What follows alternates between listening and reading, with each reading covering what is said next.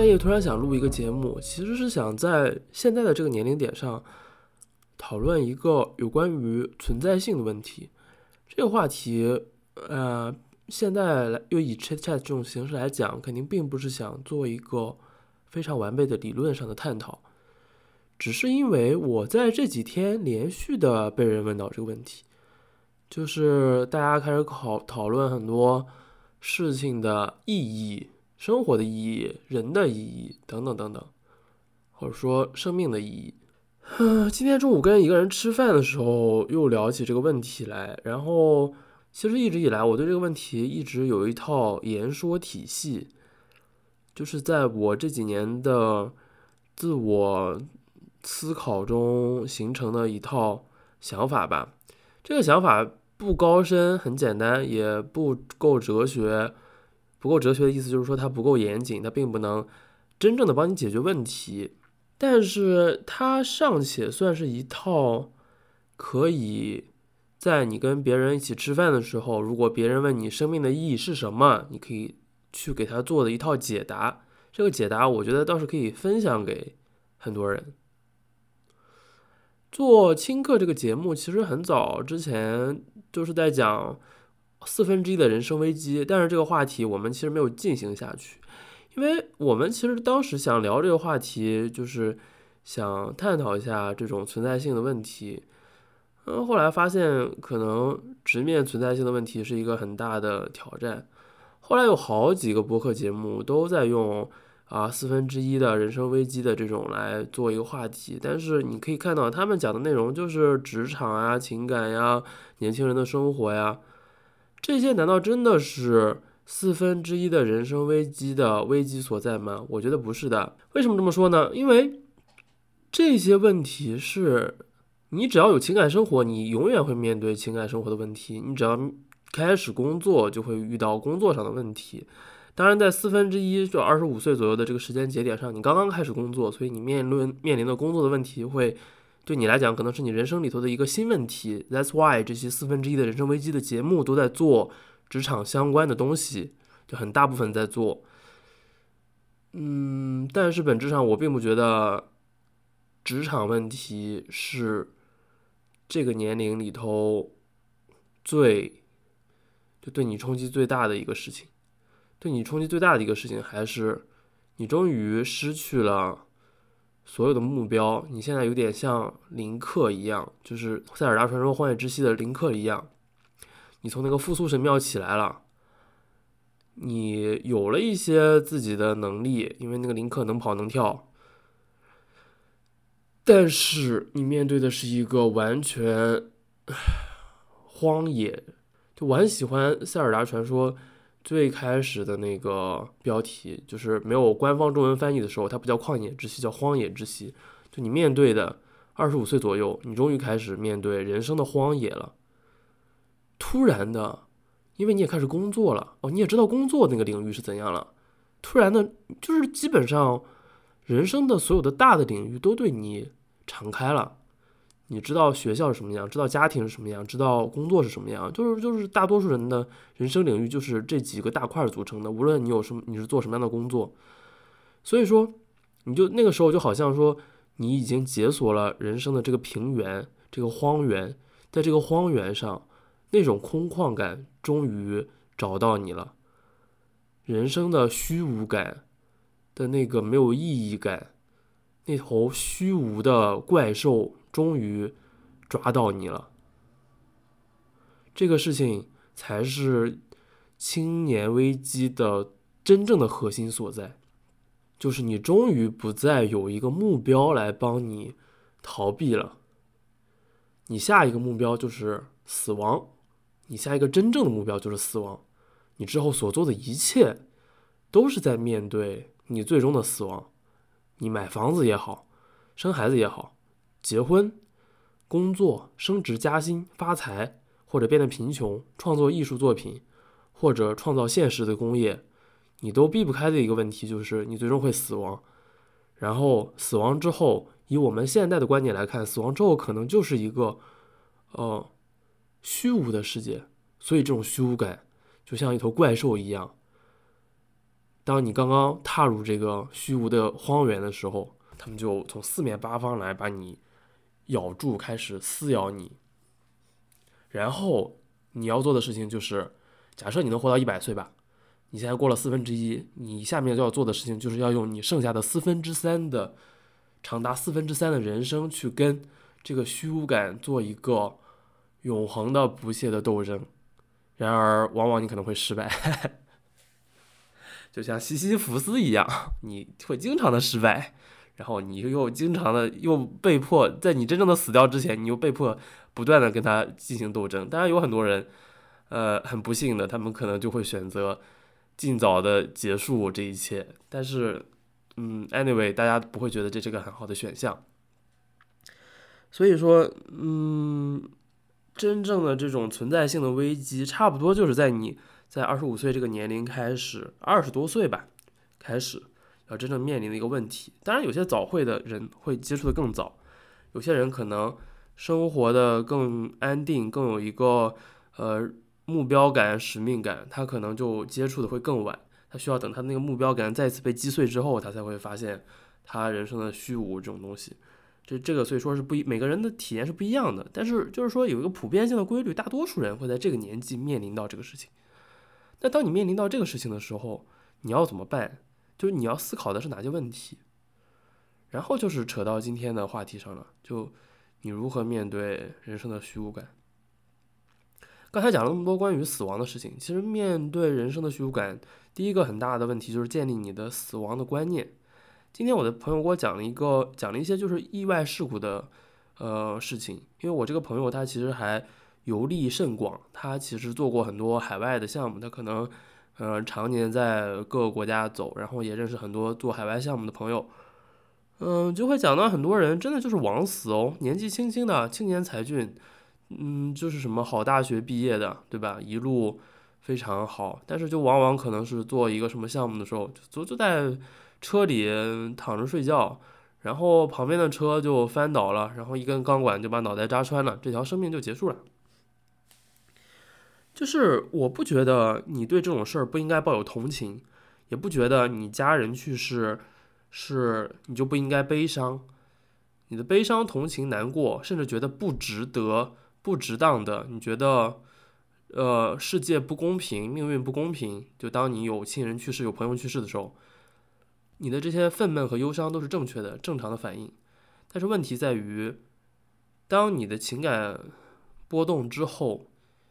我个人觉得，我今天就给我这个朋友讲，就是如果你想很好的应对人生的虚无感的问题的话，你不得不建立这样一种对于死亡的观念，就是说，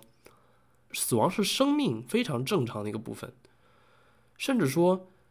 死亡才是生命的常态。现代人真的是被包裹的太好了。之前在青客的第五期那个讲《冰与火之歌》的节目里，其实也讲过一点，这个就是现代人被，呃，文明啊等等啊，医疗啊包裹的太好了，已经不太熟悉死亡了。我们真的很少见到死亡，但是没有想到那是二零一八年还是二零一九年，大概是反正录的节目，没有想到二零二一年的时候，二零二零年、二零二一年，大家面临了新冠。其实新冠的死亡，讲真哦，在人类历史上没有那么那么大，但是在现代确实是非常大的一场瘟疫，它带来了足够多的死亡。就这个事情，其实对我们是一个蛮好的提醒的，就是在告诉我们，你要知道死亡是生命的常态，在一百年前甚至五十年前吧，就是以及现在地球上的很多地方。嗯，一条生命很轻易的就流逝掉，是一个非常合理的事情。你可以愤懑，可以不公，可以感到难过，但是最后你要了解，它里头并没有不合道理的事情，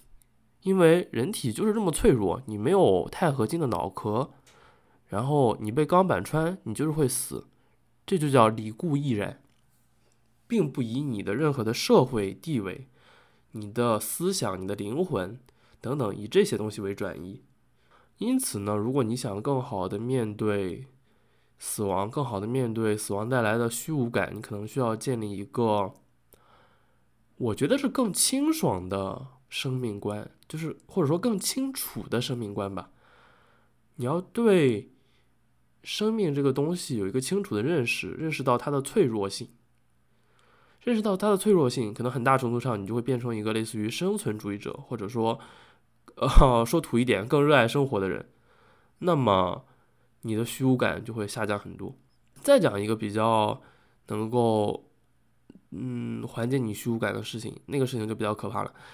这个事情真的非常不符合现代城市青年、城市中产，就那种留学中产，甚至他们的普遍的观念，或者说 fucking liberal，you know，I really hate fucking liberal，我真的很讨厌那些那些那些那些人的。但是但是三八号那些人很多都是我的朋友，我现在大多数朋友都是 Libra，而且而且我还在玩一个叫极客的 SNS，我的天，你在上面可以看到大批量的就是这种。呃，城市中产男大概男女了都有了，都他们都有一些非常显著的特征，然后他们都是差不多的人，然后，呃，就他们很好被概括起来，然后他们都会有一些固有的观念，比如说他们很支持性别平权，他们很支持等等等等，呃，很支持人生的意义不在于养育孩子，而在于自我实现，对吧？啊，当然了，他他们可能不会说不在于养育孩子，他们更更强调在于自我实现。然后会说什么生孩子是一个奢侈品，你要好好的对待你的小孩。嗯，然后也还会说什么，还会说，呃，还常见的观点是什么？呃，再就是还有一些更极端一点的，会讲说就是，呃，现在的这种婚姻制度呀，对女性是有压迫的。呃，这个是没错的，肯定是有压迫的。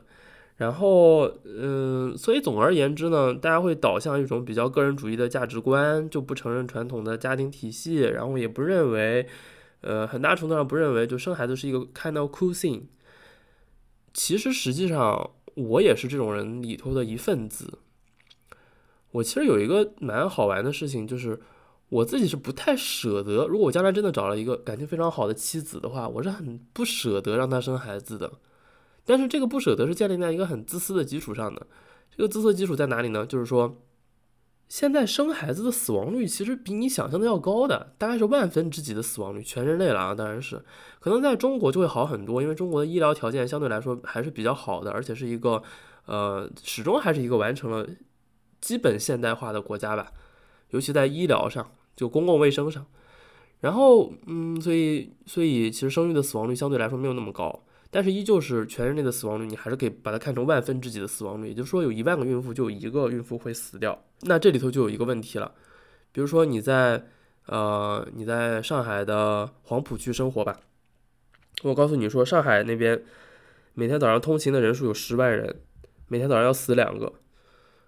我觉得其实大多数人会觉得不太想去上班了，就因为这个有点高呀，其实对吧？也就是说，你每天早上起来都要面临一个你有可能会挂掉的这种死亡率，就万分之几的死亡率，其实是一个蛮高的事情的。你可以查一查民航的死亡率，远远低于这个的。民航一年可能客流量，我其实真的不太知道，但是我我记得应该是绝对比这个是要低得多的。民航一年可能也就死个均下来哈，可能能死个一百人就算很不错了。但是生育的死亡率比较高，那我就会担心说，OK，我好不容易找了一个。感情这么好的老婆，对吧？我的妻子，我跟她相识相知，走过这么多的人生岁月，决定组建家庭，然后终于我们要生育了。结果到了我们要 生育这一步，吧唧，他他死掉了。他为了一个我都没有见过的，我从来不认识的一个人，我就要搭上一个我感情如此之深厚、花花费了如此多精力的人，这个事情值得吗？从理性上来讲，好像不值得的。所以说。我很自私的，可能我也不太愿意很早的生孩子，甚至我现在也没有想通要生孩子。但是我想通了一个事情，就是今天的主题上关关于存在性的问题。人类对于存在性的问题想出了很多哲学上的解释，想出了很多嗯对抗存在性的方法。当然了，这些方法也经常被哲学家自己又质疑回去。然后呢，呃，也提出了更多让你存在性瓦解掉的问题。但是我们抛开那些不谈，我想说一个很土的、很生物学的解释哦，就是你如何抗拒对抗存在性的危机呢？很大程度上，真的就是马上要来了，生孩子，真的生孩子就是一个 生育繁衍，就是一个对抗存在性危机的，可能是最最最核心的事情。我是这么想的。呃，刚才讲了那么多关于生孩子不好的事儿，其实也是想为了反衬这一点，而且也就是想说，这个话在当下的就是城市青年的语境里，会被视为一个很土、很繁殖癌、很怎么讲传统不够进步的观念。强调生育的重要性啊，在现在的城市青年里，真的往往会被视为一个非常不进步的观念，觉得这是一个非常的。像爸爸妈妈说的话的观念，就觉得你这个是，甚至甚至你像，如果说你是一个极端的女权主义者，哎，我先声明一下，我是非常支持极端女权主义者的，我反而不支持那些中间派女权主义者，啊，但这个我们改天再说啊。就是说那些极端女权主义者就会说你是婚驴，对吧？会说你是，对吧？就就为了男权社会添砖加瓦，你就应该不生，你应该自我绝育。嗯。其实他们说这些，就我刚才讲过了，我蛮支持极端女权的，所以我不说他们这个观念对错，但是我只想说一点，就是，呃，你提出这个东西其实是人类对抗存在性危机的唯一办法，会受到这些人的强烈抨击的。但是无论他们怎么抨击，他们依旧没有办法从这个事情，他只能说生育这事儿不好，他却无法说，他却无法反驳这个事儿本身确实就是。呃，人类对抗存在性危机的一个核心的点，然后它核心的点在哪里呢？然后为什么会是这样呢？因为这是人人类或者说全生物界能够做的唯一一个真正的商检的行为，就是在这个世界里编织了一个真正的秩序出来。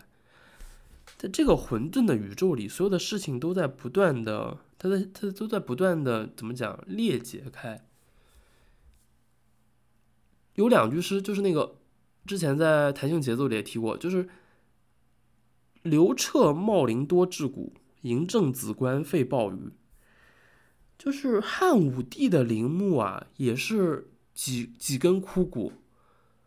秦始皇陵也最后就会变成很臭的一堆一个小山头。然后金字塔也会被风化，长城也会破损，人类的一切都是会，人类的一切实在的造物都是会消失掉的。这个东西在永恒的时间之河面前，任何丰功伟绩都不值一提。你知道埃及文明有多么古老吗？埃及文明在公元前九千年，公元前九千年哦。已经开始，就是有的早期的这种类似于我们的河姆渡文明啊，就还有早期文明了。公元前七千五百年就开始有城市了，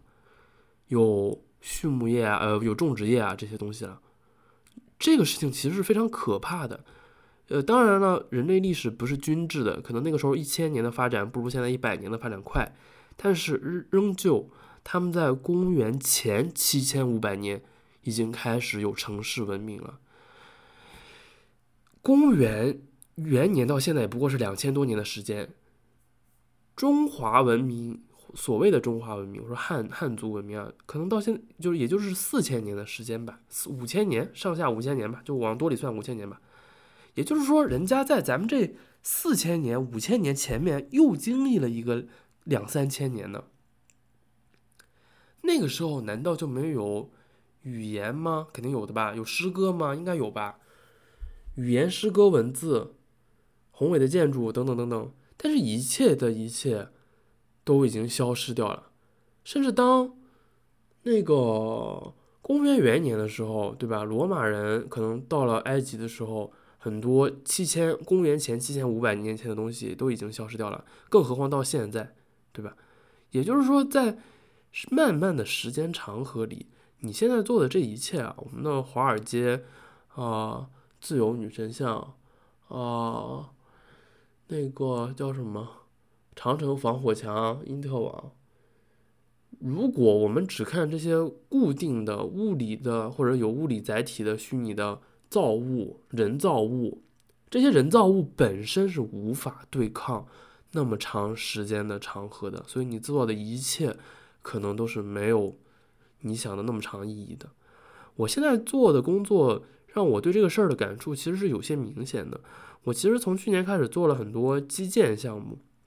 基建项目的周期都很长的，建设周期可能就就要五年到十年甚至，然后它整个的融资的周期可能要到二三十年这样，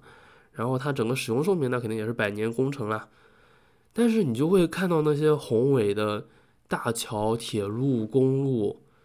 你就会觉得那些造物本身，如果不考虑里面的人，只考虑那些造物本身，甚至说我们说三峡大坝。它在漫长的时间面前，真的毫不值一提。我上周六还去在北京去那个什刹海附近，偶尔偶尔看到一块碑，说那是大运河的一个，就是一块儿。但你想，大运河是多么大的一个工程，现在也就毫无意义了。所以你的现实攻击，如果你想靠你的现实功绩去，呃，现实功绩可以让你过得好，可以让你有成就感，但你想靠那个来对抗。永恒的虚无是毫无胜算的，你已经完败了。然后，然后刚才也其实顺嘴提了一下诗歌、文字、绘画这些，这些也会消失的。没有罗塞塔石碑，我们甚至都不知道象形文字到底讲的是什么。嗯，然后会有人觉得说，你比如说牛顿啊，发明物理学的就发明也不能说发明吧，发现吧。牛顿发现就物理学的定律啊，这些哇，这些是人类思想的丰功伟绩。呃，这话不假。但是你要知道，这个很大程度上是一种理解自然的方式，这种方式是植植根在自然的基础上的，而不是而不是一个人造物本身。也就是说，这些跟语言、诗歌、文字其实其实是一样的东西。从某种意义上来讲，就你叫那个叫红色，跟呃牛顿描述。万有引力用它更严一个一套严格化的语言来描述，那叫万有引力，其实本质上是等价的，就这些东西也都会消失掉的。然后艺术那更是会消失掉的，对吧？蒹葭苍苍，白露为霜是谁写的？不朽诗句，我们不知道是谁写的。好歹我们当然好歹我们还知道这是一个不朽的诗句，对吧？但是难道在蒹葭苍苍，白露为霜之前的诗句就没有没有古诗了吗？我觉得未必有。对吧？就算是汉语没有了，那埃及文明没有吗？那估计不是的。七千五百年，总会七千五百年，可能他写不出什么现代的诗歌来，但是写一个“蒹葭苍苍，白露为霜”，应该是没有什么问题吧？尼罗河的水一方，难道就没有美人了吗？应肯定是有的吧。所以说，这些东西都会消失的。但是，